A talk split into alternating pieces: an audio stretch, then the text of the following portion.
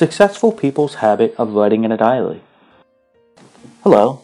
Today we are going to share the habit of writing in a diary. People are always busy trying to create a better life. They think by being constantly busy, the quality of their life is good. But in fact, they've lost their life. This is a quote paraphrased from a Roman philosopher about 2,000 years ago. Imagine that.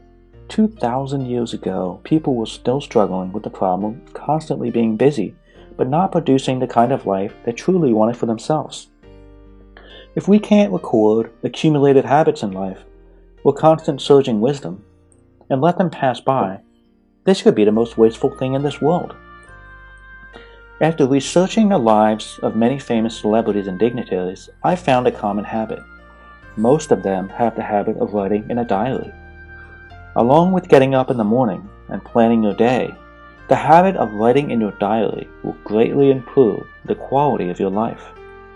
Writing in diaries is a great habit. Many years ago, I found a book called The Magic of Morning Diary, written by a Japanese writer. The book convinced me to write in a diary each morning.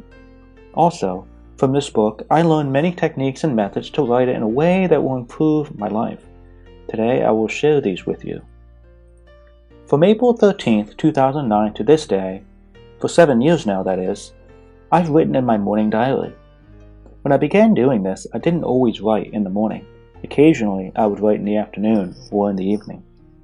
But over the past four years, I have never missed a morning. It has become such a good habit. There are two kinds of habits. One is a common habit, and the other is a successful habit. I have dreams. I'm a person with dreams, and my habits can help me to achieve them. I don't want to waste my precious time on trifles. I have no time to waste on trifles. I want to spend all my precious energy on realizing my dreams. Therefore, I insist in writing in a diary. Every day, when I get up, I spend three minutes opening my mobile phone because there is useful software on it. Now I am using Evernote. For are years of accumulated models as well as records of yesterday in Evernote. In this sense, what I need to do is in that program. Each day in Evernote, I will write down the date and location. Now, it is as natural as counting to ten. I record the day's weather. For instance, now I'm in Guangzhou. It's cloudy. I will record the temperature. In this way, I start writing in Evernote without delay. Then I will review the yearly goals that I have written in Evernote. I see how many goals I need to realize in the year. And also, I will look at the frog for this month.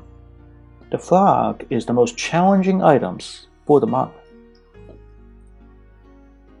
When I look ahead to the goals I want to accomplish over the months and year, I break it down and I think about what I need to do today that will get me closer to the ultimate goal. What can I do now that is not urgent but still necessary to get me to these goals? I will then write down my thoughts and reflections on what happened yesterday. In this way, day after day, year after year, I've recorded my thoughts and reflections. Through this practice, I am able to convert the things I learned into the positive steps to achieve my future goals. Confucius once told his disciples that every day I do think about three things. Have you ever done it? Socrates once said, It's not worth it to live a life without self inspection. We can improve our diary writing skills by combining the lessons learned from sages of the past with those from modern Western techniques. In our last lesson, we talked about how to get up. Remember? Use natural light, fragrances, music, shower. In this phase, we share the habit of writing in a morning diary when you get up. Are you willing to start these tasks and habits? If you're willing to start, it could be the start of something great. Why don't you give it a try? Come on, I dare you to make your life more splendid.